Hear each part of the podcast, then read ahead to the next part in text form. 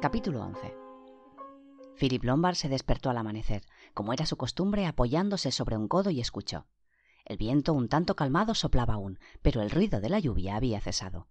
A las ocho, el viento volvió a adquirir violencia, pero Lombard se había adormecido. A las nueve de la mañana, sentado al borde de la cama, consultó su reloj, lo aplicó al oído y sus labios se entreabrieron descubriendo sus dientes en una sonrisa que evocaba una mueca de lobo y murmuró Hay que poner fin a todos estos crímenes. A las diez menos veinticinco llamó a la puerta de Blor, cerrada con llave. El exinspector de policía vino a abrirlo con mil precauciones. Estaba todavía medio dormido, con los ojos cargados de sueño y los cabellos desengreñados. Lombard dijo con voz amable Veo que duerme usted como un lirón. Es indicio de una conciencia tranquila. ¿Qué pasa, pues? ¿No han venido a despertarle trayéndole el té? ¿Sabe usted la hora? Blor movió la cabeza hacia el despertador de la mesilla de noche. Las diez menos veinte. No creía haber dormido tanto. ¿Dónde está Rogers? Le responderé con la misma pregunta. ¿Qué dice usted? Simplemente que Rogers falta a la lista. No está ni en su cuarto ni en la cocina y ni siquiera ha encendido la lumbre. Blor ahogó un juramento y profirió en voz alta ¿Dónde demonios puede estar? Seguramente estará dando vueltas a la isla. Espere que me vista. Mientras averigüe si los demás saben algo. Philip Lombard se dirigió hacia las puertas cerradas. Encontró levantado al doctor y casi vestido. Al juez Wargrave, como habló, le tuvo que despertar. Vera estaba disponiéndose a bajar y en cuanto a Miss Bren no estaba en su habitación. El reducido grupo inspeccionó la casa. El dormitorio de Rogers estaba vacío. La cama deshecha, la navaja, la brocha y el jabón estaban aún húmedos. Roger se ha levantado como siempre, dijo Lombard. En voz baja, Vera, tratando de ocultar su emoción, preguntó ¿No creen que pueda estar oculto en algún rincón para espiarnos? Amiga mía, contestó Lombard, nada nos puede ya sorprender. Haremos bien en resguardarnos hasta que le encontremos. Opino que debe estar haciendo algo por la isla, replicó Armstrong. Blor, ya vestido pero no afeitado, se les unió. ¿Dónde está Miss Bren? ¿Otro misterio? preguntó. Cuando llegaron al vestíbulo, entraba por otra puerta Emily Bren. Llevaba puesto un impermeable. El mar sigue esta mañana con mucho oleaje, dijo, y dudo que ningún barco pueda llegar hoy a la isla. Blor preguntó a la solterona ¿Se ha paseado usted sola esta mañana? Es usted una incalificable imprudente. Tranquilícese, Mr. Blor. He andado con precauciones y con los ojos bien abiertos. ¿Ha visto usted a Rogers en algún sitio? Mm, ¿Rogers? preguntó narcando las cejas. Ah, no, no le he visto esta mañana. ¿Por qué? Wargrave, correctamente vestido y muy bien afeitado, bajaba lentamente las escaleras. Se dirigió hacia la puerta abierta del comedor y observó. Ah, la mesa está ya preparada para el desayuno. Rogers ha debido de prepararla anoche, repuso Lombard. Entraron en el comedor y vieron los platos puestos, los cubiertos de plata en su sitio, la hilera de tazas y platitos sobre la mesa y las rodajas de fieltro esperando la cafetera y la leche calientes. Vera fue la primera que lo advirtió. Cogió al anciano juez por el brazo y la violencia de su gesto hizo que éste se sobresaltase. Los negritos. mírelos. No había nada más que seis figuritas en el centro de la mesa. Se le encontró más tarde en la leñera, al otro lado de la casa. Había estado partiendo leña para hacer fuego y tenía aún en la mano la pequeña hacha, mientras que otra, más grande y fuerte, estaba apoyada en la puerta, llena de sangre fresca, explicando demasiado la herida profunda que tenía Rogers en su cráneo. Ha sido muy fácil, dijo el doctor. El asesino se ha deslizado por detrás, levantó la pesada hacha y la dejó caer en la cabeza de Rogers en el momento en que éste se inclinaba. Para asestar tal golpe, el asesino debía ser muy fuerte, preguntó Wargrave al doctor, que respondió Una mujer hubiese sido capaz.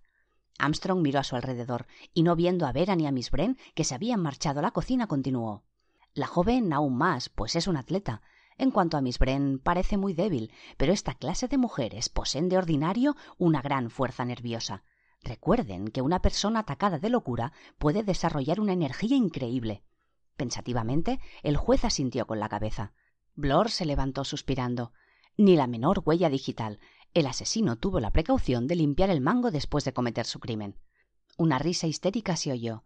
Todos se volvieron. Vera estaba en medio del patio. Sacudida por un acceso de hilaridad, gritaba ¿Crían abejas en esta isla? Dígame dónde se busca la miel. la miraban sin comprender nada. Dijérase que esta joven tan inteligente se volvía loca y siguió gritando ¿Por qué me miran así? ¿Me creen loca? Pues mi pregunta no tiene nada de extravagante. Hay abejas, colmenas de abejas. ¿No lo comprenden ustedes? ¿No han leído la canción de cuna? Está en sus dormitorios para que la aprendan. Si hubiéramos reflexionado un momento, hubiéramos ido enseguida a la leñera, donde Rogers cortaba leña, pues siete negritos cortaban leña con un hacha. ¿Y cuál es la estrofa siguiente? Seis negritos jugaban con una colmena. He ahí por qué pregunto si se crían abejas en esta isla. Dios mío, qué raro, qué extraño es todo esto. De nuevo estalló su risa de loca. El doctor se adelantó y le dio un cachete en la cara. Hipando y jadeando tragó saliva. Al cabo de un instante continuó Gracias, doctor. Ahora me encuentro mejor. Su voz volvía a ser calmosa y recobró su actitud ponderada de profesora de cultura física. Dio media vuelta y se dirigió hacia la cocina diciendo Miss Bren y yo prepararemos el desayuno. ¿Podrían traernos algunos trozos de leña para encender la lumbre? Los dedos del doctor habían dejado unas huellas sonrosadas en la mejilla de Vera. Cuando desapareció, Blor dijo al doctor Tiene usted la mano pesada. Era necesario. Ya tenemos bastantes horrores para venirnos con crisis nerviosas, prorrumpió de manera de excusa. Miss Claythorne no tiene nada de histérica, objetó Lombard. No, al contrario, veo en ella una joven muy sana de cuerpo y espíritu, pero con todas estas emociones violentas, eso le pasa a cualquiera. Recogieron la poca leña que Rogers había partido y la llevaron a la cocina, donde estaban las dos mujeres trabajando. Miss Bren vaciaba las cenizas del fogón y Vera con la ayuda de un cuchillo quitaba la grasa. Emily dijo a los señores que le trajeron el combustible Gracias. Vamos a darnos prisa, para que dentro de media hora esté todo dispuesto. Es preciso, ante todo, hacer hervir agua. El inspector Blor preguntó a Philip Lombard con voz ronca ¿Sabe usted qué pienso?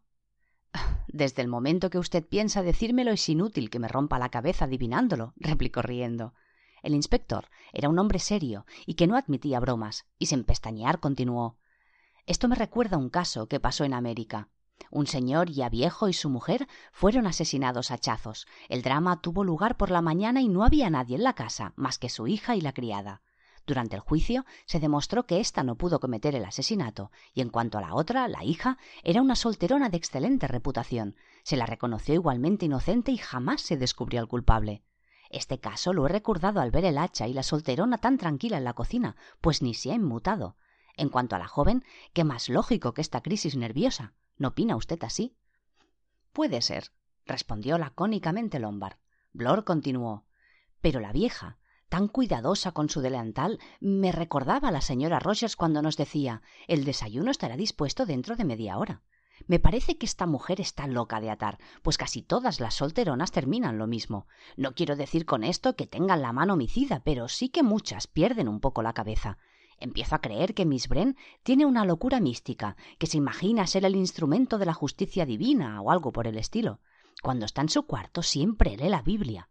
Philip Lombard lanzó un suspiro y declaró Pero esto no es prueba de desequilibrio mental.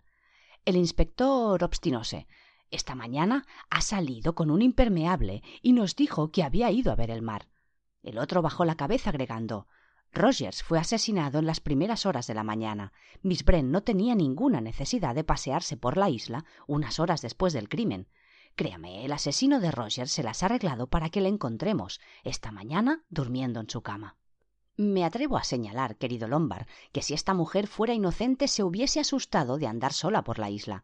Pero, claro, si ella es culpable no tiene que temer de nadie. Luego ella es la criminal. Este argumento tiene su valor, dijo Lombard. No había pensado en ello. Y añadió sonriendo Me place comprobar que usted no sospecha de mí. Un poco confuso, Blor respondió no le niego que al principio sospeché de usted, de su revólver, la extraña historia que nos contó, o mejor dicho, que nos ocultó, pero ahora me doy cuenta de que su inocencia ha quedado bien patente. Espero que usted tendrá la misma certidumbre referente a mí. Puedo equivocarme, respondió Lombard, pero no lo creo con imaginación suficiente para la realización y preparación de todos estos horrores que estamos viviendo. Si usted fuera el culpable, admitiría su gran talento de actor, y ante éste tendría que quitarme el sombrero. Entre nosotros, Blor, y ya que antes que termine el día es probable que no seamos más que dos cadáveres. ¿Estuvo usted de veras complicado en aquel asunto de falsos testimonios? Muy molesto, Blor respondió. Ahora ya no importa. Pues bien, uh, sí. Landor era inocente, pero la cuadrilla de bandidos me amenazó y tuve que encerrarlo por un año. Claro que todo esto es confidencial, pues a no ser por las circunstancias jamás lo hubiese dicho. Y sobre todo delante de testigos, terminó Lomba riéndose. Pero esté usted tranquilo, no diré nada. Por lo menos espero que ganaría usted mucho dinero con eso. El negocio no me dio lo que yo esperaba. Los Putzel era una banda de harapientos, sin embargo, logré un ascenso. Y a Landor le condenaron a trabajos forzados a perpetuidad y murió en la cárcel. ¿Podría yo adivinar que iba a morir?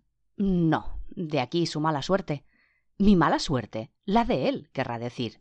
La de usted también, porque ha tenido como resultado que su vida sea cortada de un modo desagradable.